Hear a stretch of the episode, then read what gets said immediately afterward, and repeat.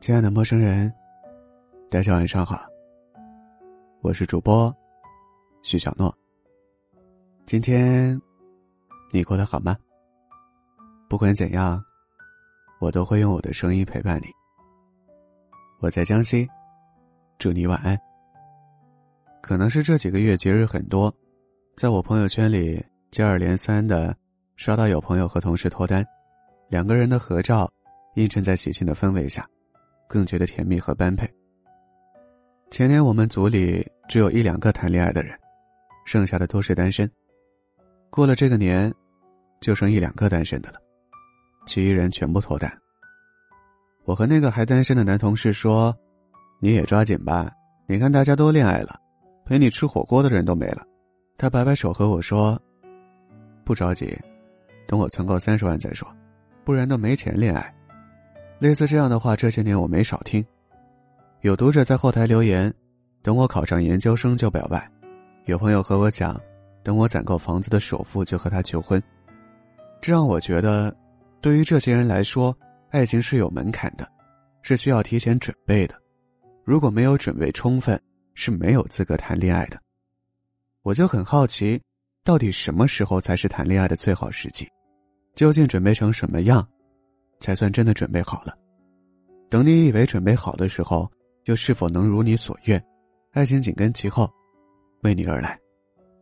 我妹妹的钢琴老师在我们当地很出名。我舅妈说，这位老师上钢琴课是要托关系的，他的课很贵，但却从来不缺学生。听说这位老师住在市中心的高档小区，在别的城市也有房产。我见过他一次，说话温文尔雅，又不失幽默。穿衣打扮也很有品味，明明经验丰富，但看上去又觉得和我年龄相仿。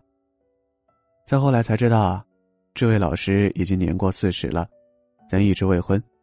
年轻的时候忙于事业，错过一段要结婚的爱情，后来事业有成了，却再也没有遇到合适的人。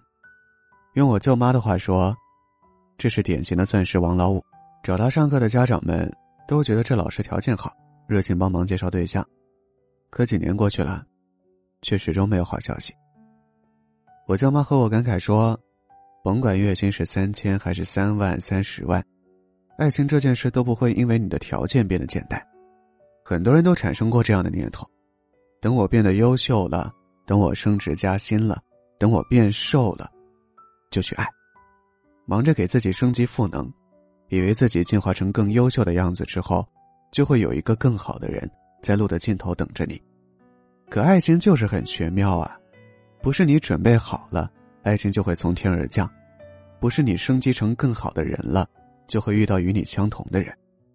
我们都以为只有条件足够好，才会得到爱的入场券，似乎更优秀的自己就会拥有面对爱情更多的安全感，即便被拒绝了、失败了，也不会自责是不是自己不够好、不够优秀。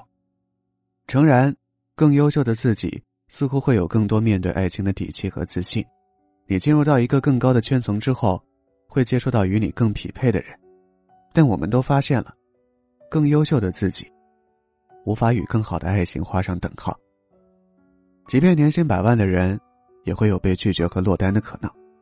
即便你遇到了条件合适的人，又会纠结于心动的感觉是否存在。你确实有更大的可能性遇见更优秀的人。但不代表，爱情也会出现。我们习惯了靠条件去争取爱情，似乎忘记了，真正决定爱情的，是勇气和真心。在往前的时候，你还是没那么多心思的年轻孩子，遇到喜欢的人，会想多看两眼，会愿意付出努力争取一把，会想要表明自己的心意让对方知道，哪怕最后并没有在一起。那时候，自己是否优秀？与要不要喜欢一个人没有什么关联，即便是班上成绩最差的学生，也有喜欢排名第一女生的勇气。那时候，勇气不来源于自己是谁，自己有什么，勇气来源于你对一个人的喜欢。